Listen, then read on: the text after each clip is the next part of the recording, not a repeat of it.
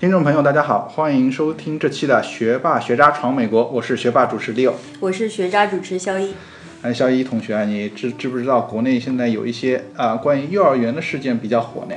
不要太知道，微信号满天飞啊！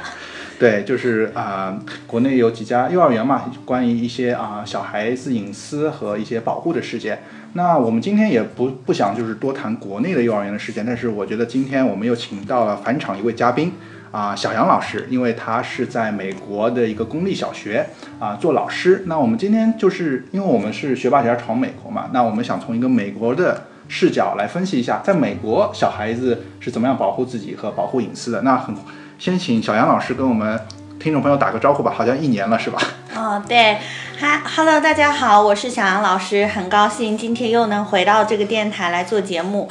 嗯、我现在在美国的公立小学教书，然后呢，就希望根据自己的一些经验来介绍一下美国小学的性教育和如何保护孩子不受侵犯。嗯，是，我觉得呃，美国对孩子的保护应该是呃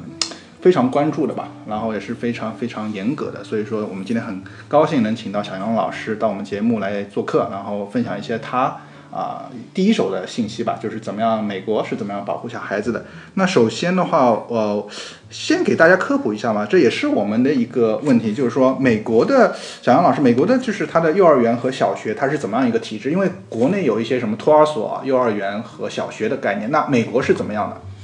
嗯，我，嗯，我想说一下，就是，嗯，很多人经常把幼儿园和小学给分成两种不同的体制。嗯，其实呢，在美国，我们精确的来说应该是 preschool，就是学前班。嗯，然后呢，幼儿园和小学很多学校是连在一起的，也就是说，preschool 一般是四岁小于四岁的孩子，然后到了五岁呢，他们就可以进入幼儿园。幼儿园。还有呃一年级、二年级一直到五年级，我们都说呃都称之为小学。然后中学呢就是六到八年级，高中就是九到十二年级这样子。嗯，所以说美国的幼儿园和小学实际上是在一起的。因为我知道国内幼儿园好像是不是有什么大班、小班，它是独立的啊，跟小学应该就是从一年级开始的，这是我的一个印象。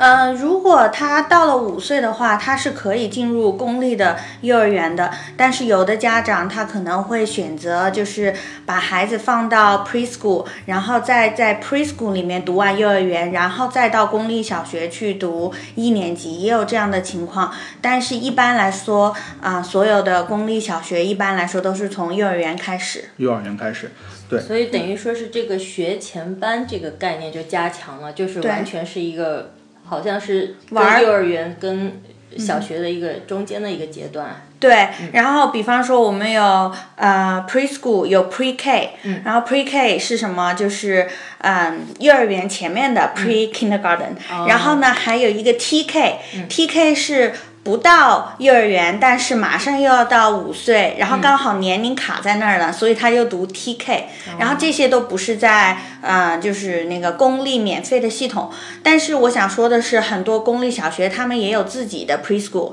比方说我们学校，我们有我们学校的 pre K，那大概就是三岁四岁的小朋友，可是呢，他们是需要申请，而且是需要交学费的。嗯但是如果就是你有特殊的情况，你可以申请免费。嗯啊，就是在我们学校是可以这样子。嗯，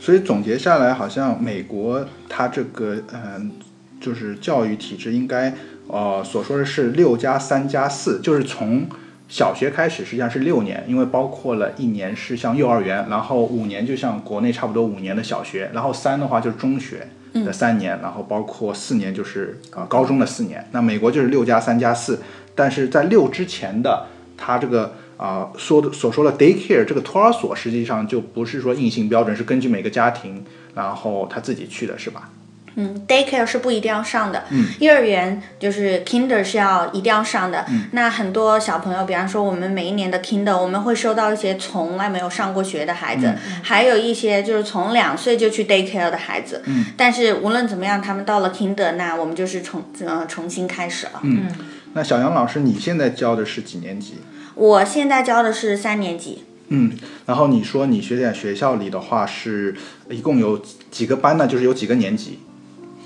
我们学校一共就是六个年级，就是从 Kinder 幼儿园开始，然后一二三四五这样子，然后每个年级大概也不一定有两到四个班，最少的每个年级两个班，最多的有四个班。嗯，那每一班有多少个学生呢？呃，他美国他对学生的人数控制是不一样的，所以从幼儿园到三年级，每个班不能超过二十四个人，然后从四年级到五年级，每个班不能超过三十八个人，所以我就觉得这个跨度还是挺大的。对，没错，差十多个人。对对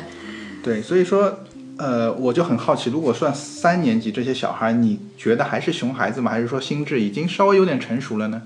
他们，我觉得三年级就是处于那种懵懵懂懂和就是开始有自己独立思考的那个中间点。嗯。所以我觉得三年级到四年级是一个很大的跨度。嗯。所以，因为我有一年我同时教三年级和四年级，所以我明显感觉四年级的孩子比较独立自主，然后也比较有自己的想法。嗯，对。对。那呃，我好奇，如果这六个年级来说，你跟其他的觉得是哪一个年级比最比较难带？然后熊孩子感觉是最难带的？我觉得越高越难带，越越高，因为他有自己的一些独立思考，或者是他知道有一些要求了，是吧？对，但是同时我也觉得 Kinder 和最高的是最难带的，就是两端是最难带的。对对，所以其实一般老师都希望教中间的年级，就是二年级、三年级这样子。嗯，所以说是你现在是应该属于在你们这个学校里面最幸福的那个班的老师了。呃，也不算最幸福吧，其实我觉得二年级也挺不错，因为三年级开始我们有周考，所以三年级开始有考试的压力，嗯然后有啊，比方说天才班 Gate。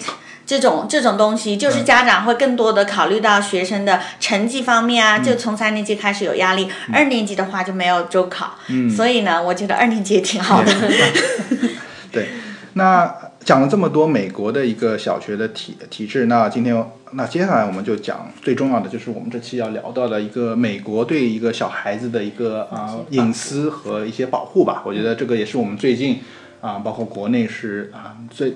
就是最热的一个话题吧。那我们就聊一下美国，因为我知道小杨老师你是对啊啊这些孩子是第一手资料。那我们第一个问题就是想了解一下，在美国啊你在做小学老师，包括你们也有幼儿园教育，那你们有没有一些具体的课程是帮助小孩子说，哎啊应该是怎么样去保护自己的？嗯，我觉得这个课程来说，应该是因人而异，因老师而异。嗯。但是每一年我们的安全教育，我们都会具体强调说，呃，有不同的课题，呃，我们有不同话题的安全教育。比方说，有防止校园霸凌，有怎么样保护自己，这种安全教育这种是全校性的。嗯。然后呢，到了五年级的时候，会有一个统一的，就是性教育。嗯。然后那个时候呢，是由我们学校的护士，就是比较专业一点的人，然后他会把男生女生分。开，然后分班去讲解一些可能就是人体身呃身体的构造啊，然后还有就是一些保护自己的东西，这样的这样方面的问题。嗯嗯，那你说的这些课程是不是就是都是一个必须的？就是说在一个大纲里面，就是一定是每个小学都会有这样，还是根据每个小学的课程不一样？还是说整个或者是加州或者洛洛杉矶的小学都会有这样的课程，帮助小孩去从小培养这样的一个安全意识呢？我觉得这个应该是必须的，但是就是说怎么设计和怎么教，应该是根据每个学校的就是政策来定。嗯，因为我我在我读书的时候，就是我们读这个 credential 的时候，我们老师是专门去上过那个健康课的，所以他其实对孩子的就是生理啊、心理啊，还健康是有一定的课标的要求。嗯，所以这些也应该是需要教的东西。嗯嗯，而且美国的家长对小孩这种。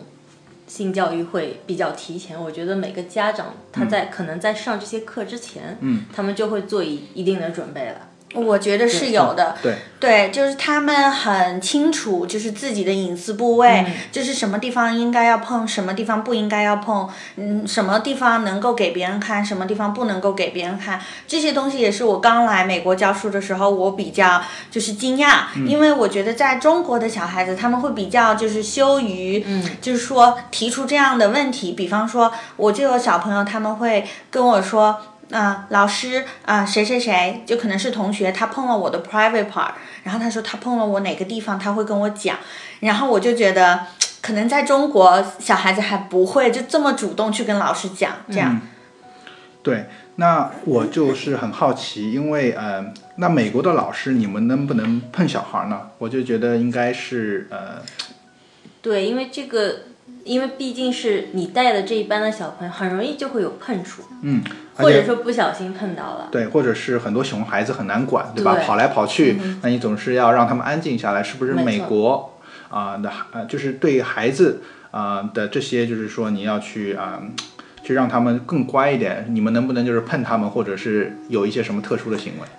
其实，嗯、大概来说是不能碰的。就是我的美国老同事，就是他们教了几十年书，然后是美国人，他们都会跟我说不要碰。当然，其实要求也是不要碰，嗯除非说你就是很喜欢一个小朋友，然后他过来抱一抱你、嗯这样子，然后我们会尽量的想要跟小朋友保持一些距离。嗯，对，然后还有就是。有的时候，其实小朋友他们自己会很敏感，就比方说，呃，有一次那个我们班上有一个就是小朋友他们在排队嘛，嗯然后呢我就说，哎，你们往这边走一走，可能不小心碰到了某一个小男生，嗯然后他马上就说，哦，你不能碰我，你为什么要碰我？他直接就会这么跟你讲。啊，就是他女授受本身不亲，就是有一个意识，他有一个意嗯识，就是老师不能碰他。碰我一般我一般来说都不会碰，嗯而且就是嗯、包括就是平时跟同事还有别的学区的同事聊天的时候，他们就会跟我说，哎，你千万不要碰啊，这样子就是不要碰小朋友。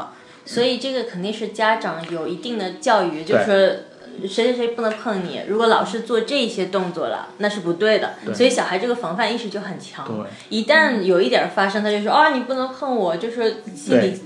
意识这个建设这个我们也听到很多。我觉得像这样啊、就是小孩子自己的防护意识，应该不只是学校，还有很多是家长嗯家长从小的，有可能是这样一个才能让小孩子有这样的一个就是潜意识，觉得哎啊、哪些东西我应该保护自己，对吧？嗯，但是我还有一个问题，就是说，因为我感觉美国的小孩儿，就算他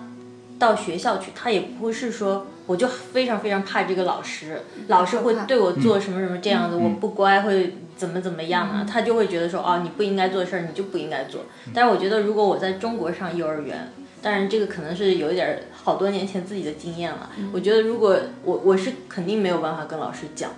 说你不能碰我啊，就算我知道这个概念，我觉得我也很难去讲出来。所以说这可能也是一个文化的关系吧。我觉得还有一点就是年龄的关系，嗯就是我们会发现这些事情都发生在幼儿园，所以其实我真的觉得，就是幼儿他在表达自己方面，还有对大人的依赖方面，其实都是比较脆弱的。所以其实到了我，比方说二年级、三年级，他们家长都已经就是非常了解，就知道说，哦，他已经会表达自己了，他已经会保护自己了。如果发生什么事情，他肯定会回家跟父母说。可是当孩子在一个很小很小的年纪的时候，他们可能还不知道怎么表达。其实，在美国，他家长也会有这个顾虑，所以每一年我们全校最积极的家长永远是幼儿园的家长，他们就总会说：“哎，老师，您需要帮忙吗？啊，我可不可以到教室去帮你做志愿者什么的？”然后他就顺便来看一下，哎，看老师是不是放心，哦，这样子。美国这个志愿者家长做志愿者是非常多的，是吗？非常多，但是他们首先要去学区。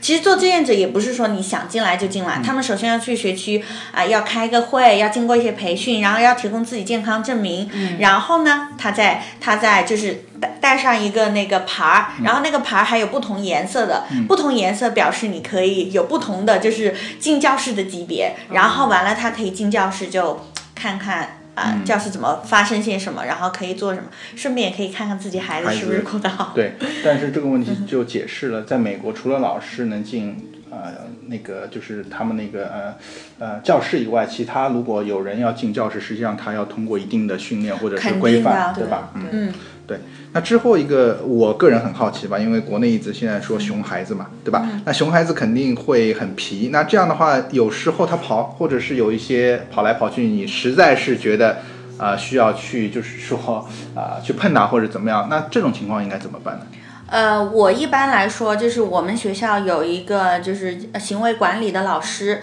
嗯、还有就是校长。然后一般来说，我尽量在自己教室解决。可是如果那孩子，比方说冲出去了，对或者孩子在班上有暴力行为，在打人，对然后我不能说就是我去把他拉出去，我只能跟其他小朋友说，你们站到哪个地方，我来保护你们。然后我马上打电话给办公室。然后有的人他是可以碰孩子的，但是你必须要有一些就是特殊。书的一些证明啊什么的，完了他就可以把孩子给弄出去，但是肯定不会是我。哦，其实这个有点像公司，我觉得，就是说，呃，谁是做什么的，职权很分明，就是说两个人不能是做同一件事情，嗯，然后就会产生一些就是 collusion，你知道吗？就所以说是专门人做专门的事情。对，有可能他这个证书就是有点像保安的，我们要把客人请出去，对吧？对，就 就他有这个职权。对，但是从小杨老师你的立场和你的前面介绍是，作为一个啊老师，你是绝对不能去碰随便碰孩子的，对吧？不能。对。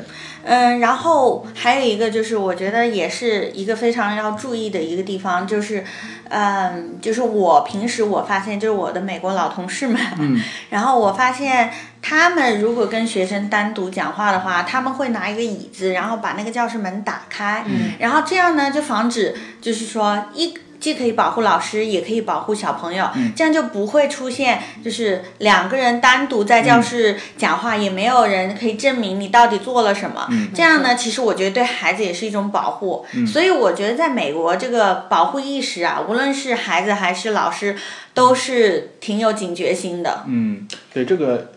隐私意识在我们这个公司历史上也很明显，就是说，如果老板和员工，如果比如说，特别是美国这个叫 sexual harassment 嘛，就是啊，所以说很多老板如果跟女员工如果有一个会议的话，他们也是会把门开着。我觉得是有可能从小就是去培养了，就觉得实际上这个啊。需要去打开门，因为当中会有很多说不清的事嘛。其实小孩跟老师都是对自己的保护，因为因因为一个立法上它非常的严谨，所以说以免这种讲不清楚嘛。对，所以这样是非常好。那我就还有个问题，就是教室里边会不会有监控？哪个地方是有监？所以说美国是完全没有监控的吗？我觉得应该不能有监控，就是比方说，呃，每一年我们开学的时候，我们都要填一个表，就是说你允不允许你的孩子，就是呃，就是比方说有有别的地方有别的媒体他们来拍拍。啊，拍一些电视节目，你允不允许自己还是出现在那里？或者有一些老师要来教书，啊，demo teaching，你允是不是允许孩子？嗯，然后有的家长他不会填允许，那怎么办呢？你孩子还是在那里面，所以你是不能有监控的。嗯，哦，所以其实我觉得这个跟国内是非常非常相反的，因为国内现在大力提倡就是说我需要有监控，我我需要无死角的监控，我需要随时随地都能看得到我的孩子。实际上，美国就是非常注重隐私。所以我觉得其实问题不在于这个东西有多少监控，还是一个是在于体制，体制，一个是教育，嗯，就是怎么样去解决这些问题。对对，所以监控其实对，但是我是从我个人的理解，有可能像小小杨老师，他之前在我们上节目也呃中也提到，就是在美国要拿到这个教书呃那个教师执照，实际上是是不是很容易一件事？你要有相当的学历。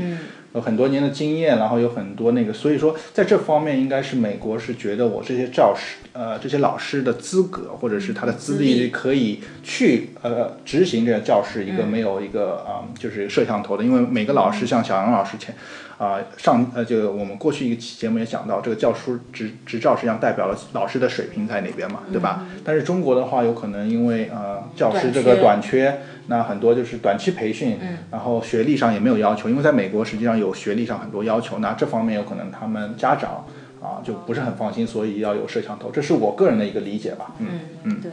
对。那我们回到我们节目的主线吧。那啊之后的话，因为我们跟小杨老师之前聊天的时候，实际上他有一个嗯很有意思的点，他说到啊实际上在呃你们做老师每一年都要签一个协议，就是如果孩子。有一些被侵犯的一些迹象啊，作为老师是有责任去呃去报告的。那如果不报告啊，老师也要好像受到一些处罚。我觉得这个很有意思啊，不知道小杨老师能不能分享一下？对，就是只有这一个协议是每年都要单独要再签一次的。然后每年我们校长会专门花一个时间，然后在开会的时候再强调，好像说有一个专门的报告热线。然后所以如果你一旦发现有什么不一样的，就是说你觉得孩子身上有淤青啊，或者说觉得他的那个行为举止很奇怪，然后经过询问以后觉得有可能。只是有可能，那你就必须要报告。如果没有报告的话呢，你可能是有六个月的监监禁，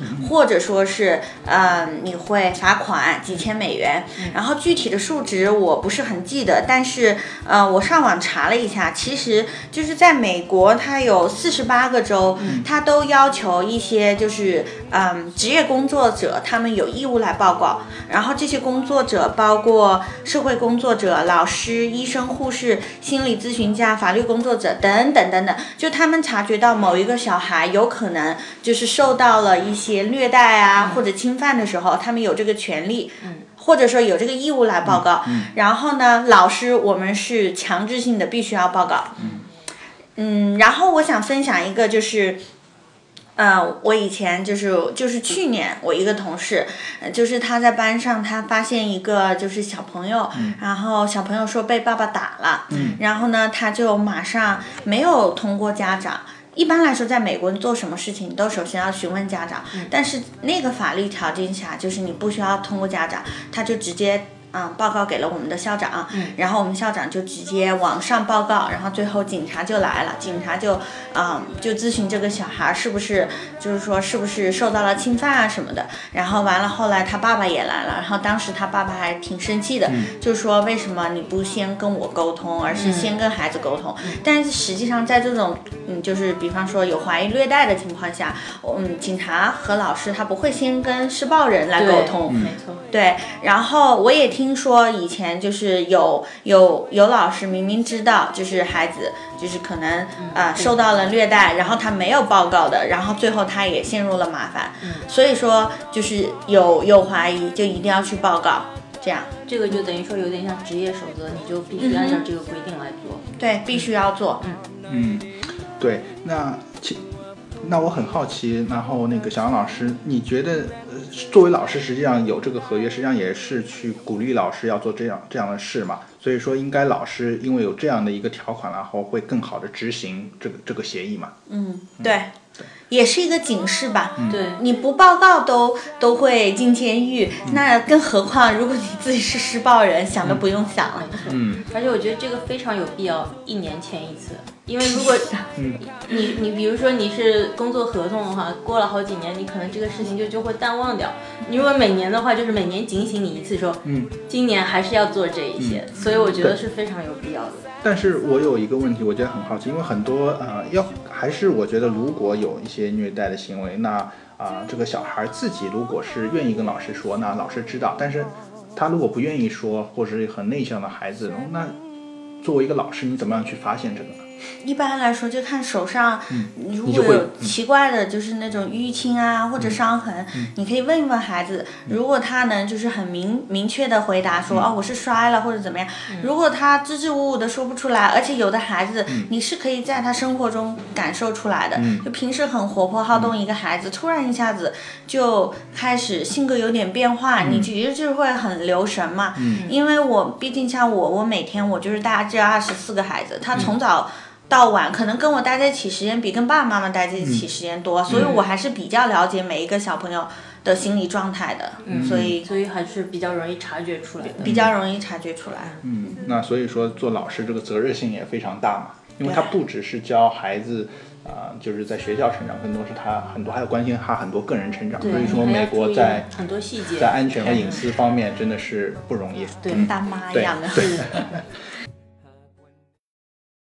学霸学渣闯美国，海外游子的大本营。我们用最真实的声音，带你领略美国校园的精彩纷呈，揭秘北美职场的苦辣酸甜，洞悉美帝最前沿的资讯视角。不管你是学霸还是学渣，我们期待和你一起成长，一起寻梦，一起闯美国。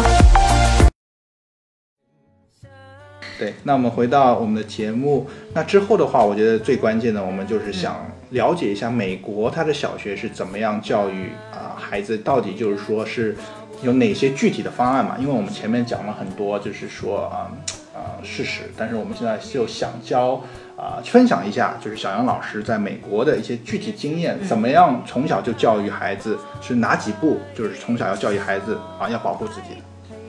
嗯。我其实前几天我也就是这个事情发生以后，然后我也做了一些研究，也跟我的同事聊了一下，所以呢，我就总结出来几条小小的经验吧。然后第一条呢，就是首先要告诉小朋友，就坏人是长什么样子。他们肯定会说啊，坏人肯定就是很凶神恶煞呀，呃，就是很恐怖的样子。然后不是，坏人有可能也是很和蔼的样子，他可能就是很甜甜蜜蜜的跟你微笑，或者还给你一些好吃的东西。所以说，对于你那些不熟悉的人，甚至是你熟悉的人，只要他违反了下面的一些条例，那他就会被列入坏人的那个圈圈里面去。那，嗯，所以总结下来，不是看长相，是要看他具体的行为，是吧？对，看行为，而不是看长相。其实说到现在，就是包括就是接下来我要介绍的那些行为，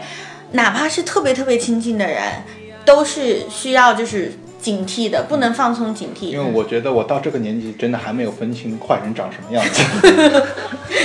而且而且很多时候就发现是熟人作案。没错，我觉得熟人作案的几率可能比外边的人大很多。对，机会更多嘛，对对吧？特别是小孩。这两天我也看了一下，就是之前的那些就是犯罪的一些人，就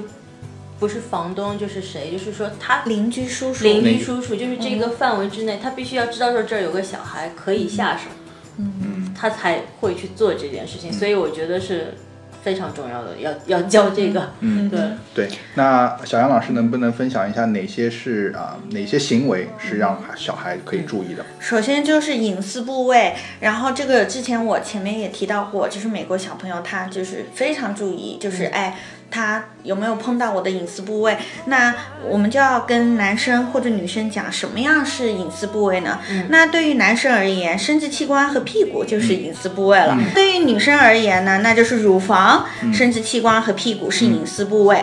嗯，之所以它是叫做隐私部位，是因为它不应该被公开，然后只有特定的人。然后在必要的时候才能触碰，然后这两条是缺一不可。第一是特定的人，第二是必要的时候。嗯，特定的话估计就是那个父母，特定的有可能打针的时候到医院嘛，这个是是这样的理解对不对？呃，我等一下会讲一下特定的人都有哪一些，嗯，然后我等一下也会讲一下必要的时候是什么时候。嗯，呃，那我看首先我们讲一下，就是有哪一些动作就应该引起警惕。嗯，第一个呢，啊，我。首先，我们来讲一下有哪些动作就应该引起警警惕。然后我这里有三个警报，第一个是视觉警报，视觉警报就是如果有人要看你的隐私部位，或者你看其他人的隐私部位，那叫做视觉警报。然后第二个呢是言语警报，就是如果有人跟你谈论隐私部位，那也叫言语警报。其实有的时候就是有的小朋友他们之间。嗯，也会谈论这些东西，所以我讲一个例子吧，就是呃，有一年我教书的时候，有一个男生，然后呢，他。呃，跟他的朋友讲，那个是四年级的男生，然后他跟他的朋友讲说，他昨天晚上做梦，然后梦到了他看到了某个女生的某个隐私部位，然后呢，他就跟他其他朋友讲，然后讲完以后，那个朋友就跟那个女生说，女生就特别难受，特别伤心，然后这个事情其实当时也算是一种言语警报，是因为别人不能谈论，无论是谁都不能谈论，然后这个女生第一时间就报告给了老师，然后当时我们就。呃，跟家长发邮件，呃，打电话跟家长打电话，跟他报告了这件事情。然后，毕竟就是说，我们先看看他是不是有意和故意的。那孩子平时表现也挺不错的，然后家长也很震惊，然后老师也跟他沟通了，然后家长回去跟他沟通。后来那天小孩子就写了一封信，道歉信给那个小女孩。这就是就是其中的一个言语警报，就无论是谁都不应该谈论这些东西。然后呢，呃，第三个就是接触警报，就是如果有人啊碰到了你的隐私部位，或者你碰，或者他说，哎，你可不可以来碰一下？那这个也叫做接触警报。然后这个就是平时就是我班上的小朋友他们会跟我讲啊，就啊老师谁谁谁他碰了我什么什么什么这样子。就会有啊接触警报。那我之前刚才提到的，就是说特定的时候是什么时候呢？就算是爸爸妈妈，他们也不应该在平时就是没事儿的时候，他就来触碰或者看你的隐私部位，因为就算有的时候他可能是在美国很正常，就是有养母。或者啊，哦，或者说继父继母，对这样子，那他们是爸爸妈妈，那他们可以来碰吗？那也不一定，他们只有在第一个就是。你的隐私部位受伤了，或者第二个就是需要帮你清洗隐私部位的时候，他才来，他才能来触碰，要不然的话，那在平时没事儿的时候，他来碰一下，这也是不正常的。没错。然后呢，还有一个就是什么样的人可以呢？那除了爸爸妈妈以外，还有什么人可以触碰你的隐私部位呢？那就是在爸爸妈妈允许的情况下，一些特定的人，比方说你的保姆。保姆来照顾小朋友，那保姆也可以来触碰，所以这个时候，呃，我们就可以说让爸爸妈妈和孩子一起写一个照顾清单。这个清单上是那些可以看你隐私部位的人，比方说啊、来照顾你的保姆或者来照顾你的爷爷奶奶之类的。而且是要在，呃，不是平时的时候，就说要有特殊特殊时间的时候。对，特殊时间的时候。那除了这个隐私部位以外呢，其实还有几个情况需要注意，就是说，第一个就呃，第一个就是啊，独处警报。独处警报是什么呢？就是说，当孩子和不熟悉的人单独在一起的时候，他需要引起。自己的特别的警惕，那这个时候孩子，你应该要教孩子，就是尽快的转移到人多的地方。所以就包括我说，就是美国老师也尽量不和孩子单独相处。嗯其实孩子也会有这个意识嘛，就是跟老师在一起，或者说是嗯约束。或者说是约束警报，约束警报呢，就是如果有人抱你啊、背你啊、亲你啊，而且不在爸爸妈妈允许的那个爱心圈里面，那就叫做约束警报。爱心圈其实又跟我之前提的那个照顾圈是不一样的。那爱心圈呢，就是一群很爱你、很疼你，但是他们不可以看你隐私部位，可是是爸爸妈妈允许、很放心的人。嗯比方说你的跟你关系很好的叔叔阿姨，或者说是啊爸爸妈妈跟你关系很好的朋友，这样子也可以。嗯，所以说听了好像感觉是很多功课要做。那我我感觉从孩子的角度，他能接受到这么多信息吗？因为感觉好像，呃，我现在就也也只听了个大概吧。你看啊，我刚才讲的时候，看上去好像就是那些条例呀、或者什么，其实这些东西你是不需要一次性就大，就是说你不需要一次性就跟他灌输。你看，像我的每一条条例，其实都是有例子的。嗯比方说言语警报，我只是给了他一个很。很上纲上线的名字，其实小朋友是知道的。他在谈论我的隐私部位，他马上就跟老师说、接触警报，他也知道。比方说他碰了我，啊，对吧？那也不行。看，那那当然也是不行的啦。比方说，呃，这个看的这个啊、警报呢，其实我也我自己也有一个经验，就是嗯。就比方说，我以前教一个小男生，然后他上课的时候呢，他就会摸自己的隐私部位，然后这个其实是挺尴尬的。然后除了我以外，还有我另外一个同事，就是他在另外一个班的时候，我们也看到了。然后还有一个就是坐在他附近的小朋友也跟我反映，就是说啊，老师他上课的时候，嗯，就是有在做一些不好的行为，然后。后来我发现这个以后，我就跟家长讲了，然后家长马上我就说这个应该是要，就是家长需要注意一下，看。第一，看看是不是行为上有没有什么奇怪的举动；第二呢，是不是健康？嗯、然后呢，这个这个我也是直接会跟家长说的，也没有什么好害羞的。然后家长说完以后，后来那个小男孩就没有了。所以其实这三个警报就是平时在我的教学中，我是经常有遇到的，一些小细节。嗯，一些小细节。但我个人感觉，有可能孩子之间他也会去互相去学习嘛，因为像你前面说的这几个就是警报，有可能其他孩子去保护自己的时候，在整个课堂中，其他啊每个孩子都可以学到这些东西。我觉得有可能是我个人感觉有可能是三个方面他们可以学到，一个是从家家庭的教育，一个是从老师的教育，还有就是从周围小朋友的一个教育。所以说，美国的小孩子他们对这个自我防备的意识就非非常强，从小就就有这样的一个意识。对，其实现在我觉得，你刚刚说到小孩就互相学习这个，我觉得是可能是占了一个非常大的一个比重。比如说这个事情不被发现，或者说没有被注意到，一直延续下去，人家就觉得说，嘿，我也可以做这个事儿。小孩学互相学样是很快的，嗯。所以我觉得说刚开始就要把它给禁止掉，或者说告诉他们这个是错误的，所以大家都会有一个这样的概念。嗯，对，我还是觉得美国的孩子还是很有是非观的，嗯，所以他们每次报告的时候，他们都知道这是不对的，然后跟我报告，嗯，对，所以我就说这些东西可以用比较平易近人的方法来教小朋友，这样子。是，那我觉得前面呃小杨老师分析了很多干货嘛，我觉得这些真的是可以教孩子怎么样保护。那我们接下来就讲一下，因为我们这个节目《学霸学渣闯美国》，我们也是想用美国和中国的一些比较，然后去探索一些中美之间的一些教育吧。我觉得，呃，首先我就讲的是一个中美之间。呃，我觉得第一个问题就是中美之间老师和家长的关系吧，因为我很好奇，像这些像我说的这些隐私，包括保护孩子，实际上是我觉得，嗯，很多责任有可能是老师，也有可能很多是家长。那我就很好奇，就是小杨老师在你带小孩子，包括这是保护孩子这些意识中，你跟家长是保持一个怎么样的关系？家长在里面又做起到了一些什么作用？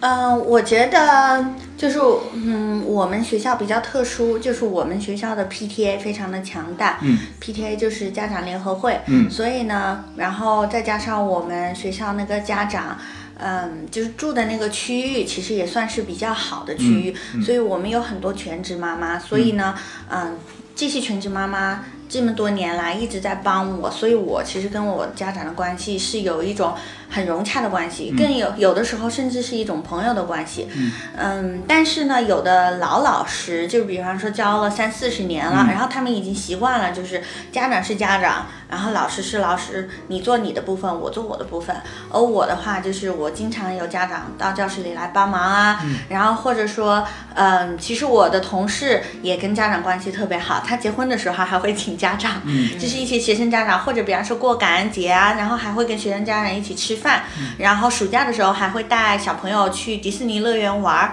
然后呢是这种，所以我觉得。就是我们比较年轻一点的老师，还是我们这个团体，就我身边的朋友，我们跟家长关系都是特别好，就家长对我们也真的是非常非常好。嗯，对。但是有一个特殊的概念，像小杨老师提到那个家长联合联合会，我觉得好像基本上小学、中学、老大学都有。就是说，家长实际上在美国的这个教育体制中也也是起到了很多作用，而且他们这种联合会实际上是有很多权权力去督促学校去做很多的东西。我觉得这点有可能是美国教育啊、就是相对于比较先进成功的一方面，因为它不只是一个学校的一个观念，因为因为很多家长。他是真正去去把自己的精力去放在学校，去帮助学校成成长，帮帮助学校去改进。我觉得这方面有可能是很多以后我们中国的一些学校可以借鉴，因为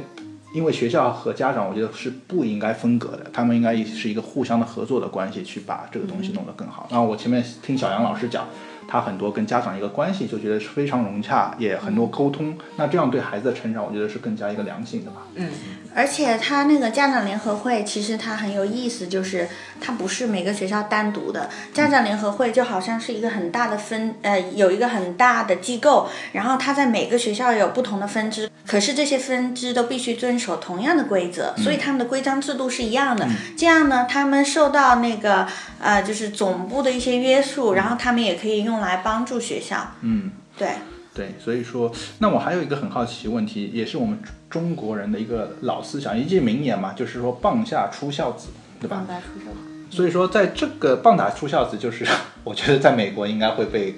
关进去的感觉，对吧？进去了吧？对，但是我就想听一下，呃，呃，小杨老师，在美国你接触了美国这种家长，他们对这种概念，因为中国说不打不成才，棒下出孝子，那你个人在美国的经历又是怎么样？觉得在特别是对孩子这方面？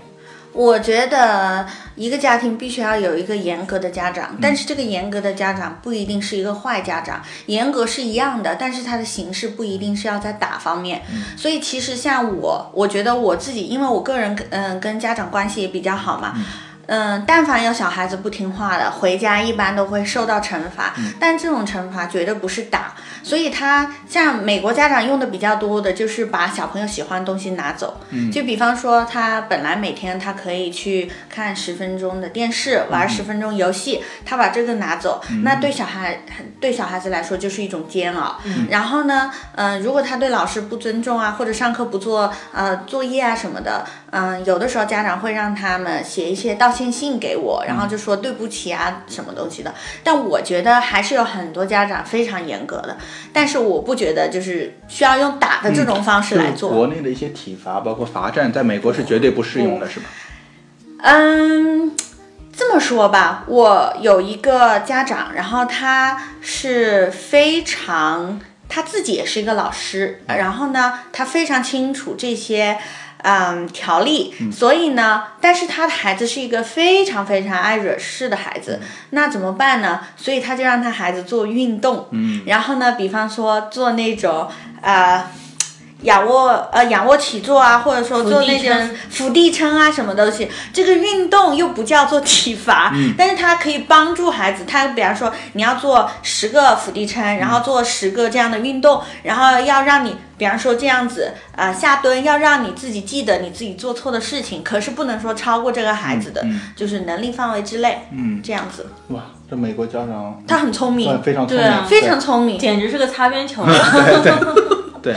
对，所以说这方面我是佩非常佩服美国家长的一些。对，其其实我觉得还是一个概念的问题。就比如说中国，咱们就说说我的小孩我能打，但是别人就不能打，就是这这个概念。我觉得至少在中国还是这个概念比较多。他说我的小孩别人不能碰，我的小孩我能打。我觉得这是一个非常错误的观念，就要从你做起。嗯，对。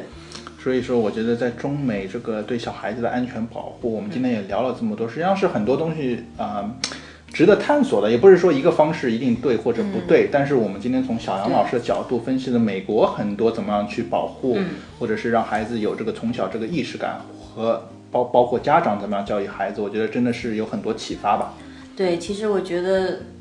感觉看起来现在国内问题非常的多，而且需要走的路还很长。嗯，对。所以希望这个东西可以得到一个很好的解决吧。对，因为国内的现在啊，幼儿园的，呃，这也是一个社会，我觉得包括现在一个二胎的康开放，更多的小孩子实际上师资资源是不匹配的，因为有很多小孩，但是说国内啊，幼儿园的包括他的一个准入制度，包括他对一个师资的一个教育程度，实际上是有很多值得探索的。但是我们今天是从一个美国的角度跟大家去啊聊了一下，通过小杨老师一个第一手的资料来分析了一下美国是怎么样做的。我觉得是有很多干货，也希望给我们学霸学渣的小伙伴和家长们带来很多啊有意义的事吧。因为我们也是想探索，因为教育这个领域真的是没有的，小孩子从小的一个成长应该是每一个人的责任吧。嗯。对，那我们也很感谢小杨老师。但是这边说一下，我觉得小杨老师实际上也是算一个我们这边的小网红吧。对，因为呃，他之前就参加我们节目，包括他自己也是在做一个微信公众号，实际上也有很多啊，就是关于小孩子。因为我觉得啊，他的微信公众号也是分享你每每天自己工作的一些事吧。所以说他这个是真的是啊，业余爱好和自己的微信号是一个很很完美的结合吧。没错。对。呃，所所以小杨老师，你的微信公号是什么？可以大致给我们介绍一下吗。呃，我现在做的这个微信公众号叫做智力圈美式学堂，然后可以到那个微信上，嗯，搜索 Brain Hoop，这是我们的 ID 名字。然后呢，我会分享很多我美国小学课堂的教学方法啊，还有怎么跟嗯孩子相处啊，怎么学英文啊，就各各方面的美式教育的信息。对，我觉得这些对呃很多呃年轻的妈妈们应该是很有帮助，而且很有意思。是有一次好像出去吃饭的话，我们碰到呃跟小杨老师，然后周围有一些妈妈，然后说，哎。啊，你是不是小杨老师？然后他们就觉得很兴奋，因为感觉 啊，你的群体有可能就是这些年轻妈妈们，因为在这个教育的领域，对小孩子的啊很多东西都是非常啊值得探索。所以说，如果有兴趣的啊小伙伴们，也可以去啊去加一下小杨老师这个微信号，然后一起去在这个小孩子的这个领域去探索吧。对，那今天节目我觉得时间上也差不多了，我们非常感谢。小杨老师今天啊能参加我们节目，然后分享这么多啊有用的干货吧，非常感谢。嗯，好，对，那这就是我们这期的学霸学渣闯美国，感谢大家的收听。嗯。